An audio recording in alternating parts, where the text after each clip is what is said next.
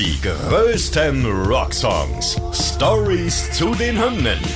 Tragisch, komisch oder kurios. Verrückte und unglaubliche Geschichten hinter den Songs, die ihr so noch nicht kanntet. Ihr hört einen Original-Podcast von Radio Bob, Deutschlands Rockradio. Mit Lara Bahnsen. Und mit mir, André Dostal. Heute Wake Me Up When September Ends von Green Day. Summer has come and passed. The innocent can never last. Wake me up when September ends. So ein geiler Song, aber auch so ein missverstandener Song, ne? so wie I Don't Like Mondays von den Boomtown Reds. Da denken ja auch viele, es geht um doofen Montag, aber es geht ja um eine Schießerei an einer US-Highschool mit vielen Toten. Aber zu dem Missverständnis bei diesem Song kommen wir später nochmal.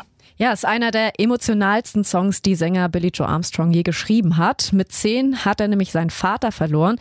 Der hatte Krebs und ist am 1. September 82 daran gestorben. Ja, und dieses schlimme Ereignis verarbeitet Billy in dem Song.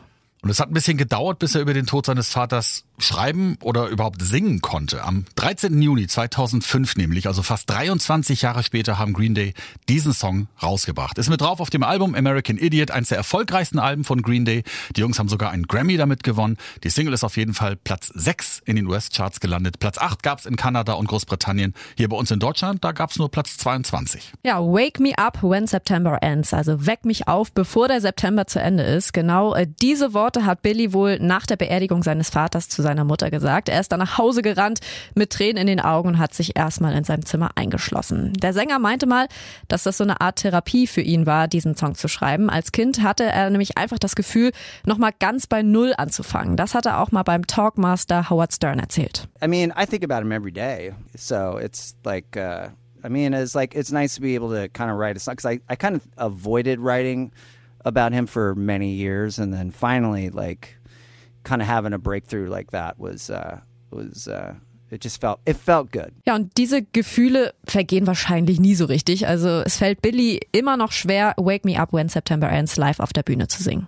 Es gibt ja zum Beispiel die Textzeile Seven Years has gone so fast, die sich darauf bezieht, dass er und Bassist Mike Durnt sieben Jahre nach dem Tod des Vaters ihre Band Sweet Children gründen, aus der dann ja später Green Day werden. Und dann singt Billy Joe auch noch 20 Years have gone so fast, was die Zeitspanne zwischen dem Verlust und dem Schreiben des Songs beschreibt. Bei Live-Auftritten ändert der Sänger das dann immer in die aktuelle Zahl um. Ja, und auch im Musikvideo geht's äh, zumindest um dieses Grundthema Verlust und wie man damit umgeht. Also es wird nicht die Geschichte von Billy und seinem Vater gezeigt, sondern das ist so eine Art Mini-Kinofilm, in dem es um so eine Liebesgeschichte zwischen zwei jungen Menschen geht. Sie haben ihr ganzes Leben noch vor sich, aber dann entscheidet er sich halt zur Armee zu gehen. Die beiden streiten heftig, er gerät im Krieg in so einen Kampf.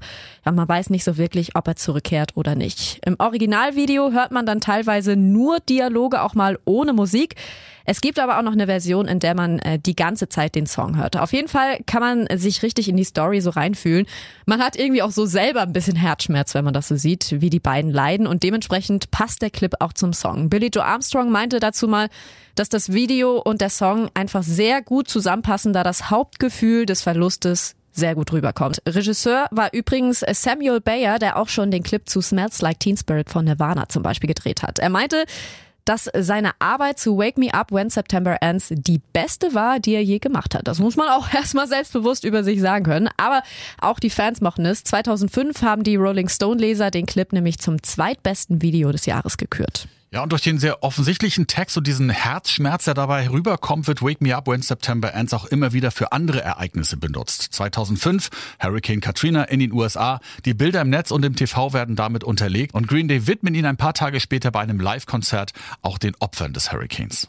Also die Message ist ja klar im Song. Ne? Einige nehmen das, was Billy da singt, aber jedes Jahr auch besonders ernst. Jeden September gibt's nämlich im Internet so neue Memes, die daran erinnern, dass man nicht vergessen soll, Billy rechtzeitig zu wecken, bevor der September aufhört. Der Sänger meinte dazu mal, dass das so ein bisschen wie ja an Weihnachten und Ostern ist. Also entweder sagen die Leute, hey, es ist Weihnachten oder hey, es ist Ostern und wenn der September kommt, dann sagen sie halt, hey, das ist doch der Monat mit dem Typen von Green Day. Ja, und das ist ja halt irgendwie auch dieses Missverständnis. Ne? Es gibt dementsprechend auch Leute, die jeden September dazu aufrufen, die Entstehungsgeschichte nochmal richtig zu beachten und eben keine lustigen Sprüche zu posten. So oder so, jeder Kommentar trägt zum Erfolg der Single bei. Die größten Rocksongs. Stories zu den Hymnen. Ihr wollt mehr davon? Bekommt ihr jederzeit in der MyBob-App und überall, wo es Podcasts gibt. Und die geballte Ladung an Rocksongs gibt's nonstop in den über 40 Rockstreams, in der App und auf radiobob.de. Radio Bob. Deutschlands Rockradio.